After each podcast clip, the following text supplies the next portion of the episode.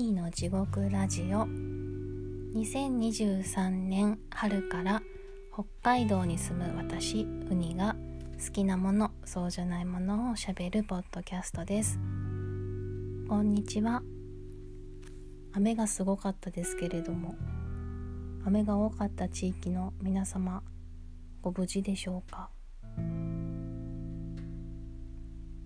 えー、2年前に2年前に住んでいた静岡東部では狩野川の沼津港沼津市側じゃなくてもうちょっとだけ北に行ったところの崖が崩れて、えー、お家が流されたりとかしてすごかったのを思い出しました。あの家から結構近かったので雨が上がった後にちょっと通りがかったんですね。そうするとあのー、川の上に土ぼこりというか、えー、こう川岸の土のところが崩れていってるからかもうもうと立っていましてあこういうことになってしまうんだと思って怖かったですね。えー、北海道は今日はあの寒いです。まあ寒くないんだろうけどこっちの人にとっては。11度。最高気温11度だった。なんかアプリによって違うんですけど10度前後。11度12度でしたね。で雨が降ってるのでこちらも寒かったです。私としては10月終わり11月上旬ぐらいな感覚で一応最近はもう晴れると20 5度とか行くんですけどあのカバンの中には念のため手袋をまだあの入れてます。結構気温差がすごいので。はい。えー、と今日は私が好きなもの。ノートブックですね。あのノートが山ほどあるんですよ。もうこれは好きなものというトピックからあっという間のスピードで困ってるものになってしまうんですけどもう23ページ使ってでなんかわからないけどまた別のノートに別のこと書いたりとかしてっていう中途半端なノートがいっぱいあってで全部書き切ったら書き切ったで別にそれをあの、データにするわけでもないので ずっと置いてある。なんで困るかっていうと引っ越しが多いからなんですね。もう一冊一冊薄くてもまとまっていくと荷物でしかないので荷物イコールお金になってしまうのでちょっと反省してます。で旅先とかあの美術館？アートミュえ？アートミュージアム？ミュージアムショップだ。ミュージアムショップとかで買ってしまうんですよ。お値段的にもそんなに高くなく記念になってでまあまあかさばらないっていうので絵はがきとあとノートよく買っちゃうんですね。でももうかさばらないって言っても限度があるのでかさばるんでずっと持ってたら。はい。今まで、えー、日本それから海外旅先で買った。海外のがねまた紙が悪いんですよね。かそういうのもでも記念にと思って買っちゃう。えー、ベトナムのノート布張りで表紙が分厚くて重い、うん、これも捨てられない。あとあでも、えっと、今手元にクリムトのノート絵絵が描いて絵が表紙になってるノートがあってそれも旅先で買ったんですけど美術館行った時に。これはねあのー、絵はがき程度の1ページ1ページが絵はがき程度の大きさなので枕元に置いてで夢日記つけてます。夢日記昔はつけていて私はすごくたくさん夢を見るのでまあ面白くて覚えてるものは書きつけていってたんですけどだんだん怖くなってきたんですねその当時。その自分の脳みその奥底を開けてしまうみたいな感じでなんでこんなことがっていう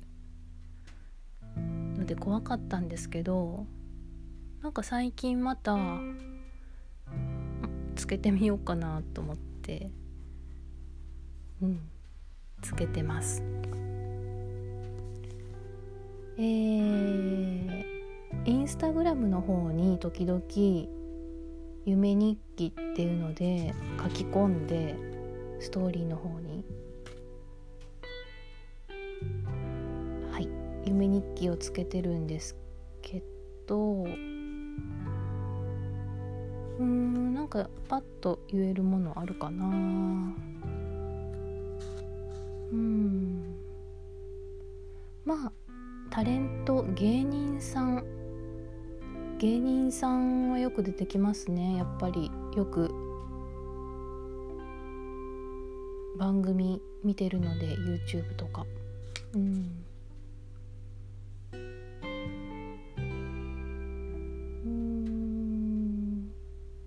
あのママタルトの大鶴ひまんさん。ママタルトっていう芸人コンビがいるんですけどその大鶴ひまんさんっていうのが身長1 8 0センチ体重1 8 0キロっていうサイズですごい大きいんですね。でも最近は1 8 0キロも超えて192ぐらいになっちゃったんですけど私はすごく大きい人が苦手で子供の頃に追いかけられたことがあってちょっと体の大きい子に。もうなんかそれ以来なんでやねんって思って苦手だったんですけどまああの画面の中で見る分にはもう大鶴ひまんさんぐらいまあお相撲さんぐらいありますよね。力士にもね褒められるんですって、うん、こんなに大きくなれないよって言って褒められるんですですってこれぐらい大きいとあんまり怖くないというか、まあ、あんま現実感がないので。でママタルトの YouTube をよく見てるので大鶴肥満って書いてますね。一番最後のページ。あともうほんと謎なんですけど大喜利人たちっていう大喜利の YouTube 番組があってれは別に毎日は見てないんですけど時々見てる。大喜利人たちっていうのも書いてあるから多分 YouTube の見たやつが頭の中に残ってますね。大喜利人たちがね何を言ったかは書いてないんですよね。うん。あとはね矢作さんって書いてます。おぎやはぎの矢作さんですね。矢作さんがなんかすごい疲れててだからあの肩もみますよって言って肩をグーってマッサージしてたんだけどなんかやけに体が細い薄いんですよ。でそのままなんか背中マッサージしてちょっとこう肋骨に触れた時に肋骨がねめちゃくちゃ細かったんですよ。怖かった。っていうね夢の話。はい。あとはノートブックはあの本当にね反省してるんだけどもうしばらく絶対買わないんですけどノートは。無印が時々セールで3冊1パックとかやってません？買っちゃうんですよね。便利なので。パッてあのパッて使えるから。でも無印のノートは本当に好きです。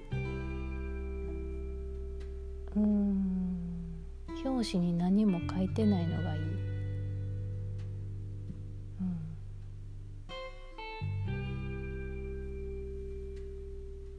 そう。あの表紙がボール紙。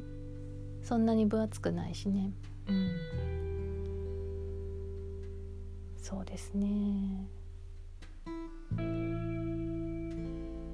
なんか紙紙は捨てられなくってっていうのはもう裏紙。そのなんか何かについてきたものの裏がこう書き込めるようになってたらもう捨てられないもったいないと思って、えー、コーヒー屋さんの紙袋かあとあの薬局でお薬出してもらう時にあのプリントアウトしてお薬情報って渡してくれるものの裏とか。あと最近はあの文芸ユニットルルルルンで出した新刊ルルルルンボリューム4ですね。これを全国の書店さんに送る時にあのー、クリックポストを使ってるんですね。でクリックポストっていうのがこうプリンターで宛先を印刷して貼ってっていう仕組みなんですけど我が家はプリンターがないんですよね。で前住んでた時はね静岡に。家出てねすぐ隣がねコンビニやったんですよね。めっちゃ便利だった。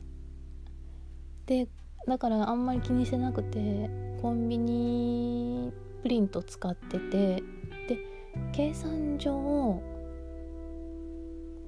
あの高くないんですよコンビニプリントは。その代わり紙選べないしその白い OA 用紙一択だからなんかこっちで買ってある黄色い紙に印刷したいとかあの書籍用紙っていうの私買ったんですよ。ちょっと使ってみたくて。いやそういう差し込み印刷ができないので差し替え用紙替え印刷ができない、うん、ちょっとそれはうん、不便なんですけどまああのお金ってして考えたらコンビニで印刷してもねそんな変わんない。プリンター買うのと。でえー、っとなんだっけ？クリックポスト？クリックポストをコンビニ行って印刷するんですけどで電線のとこで切ってだから A44 つ折りの4分の1よりちょっと小さいぐらいになるのかな？紙がね余るんですよ。切っていくと。切り取り線に。沿って。4分の3とかよ、まあ、半分は確実に余るんですね。用紙の。もったいなくて。最近それが結構溜まってます。それも切ってクリップで留めて。だからノートもあるのにメモ用紙も作ってる、うん、よくない。で別にメモ取ることもないので そんなに。これはねまああと5年は引っ越ししない予定なんですけどうーん物を減らさないといけない人生なのにどんどん溜まっていく。はい。そういうなんか好きなものを喋ろうって思ってたのに苦悩に変わっていっちゃって。まあそういうもんですね。うん、あじゃあそろそろお時間です。えーと、よかったらシェア機能を使ってシェアしていただいたりこんなこと喋ってっていうメッセージをお願いします。それではウニの地獄ラジオ終わりです321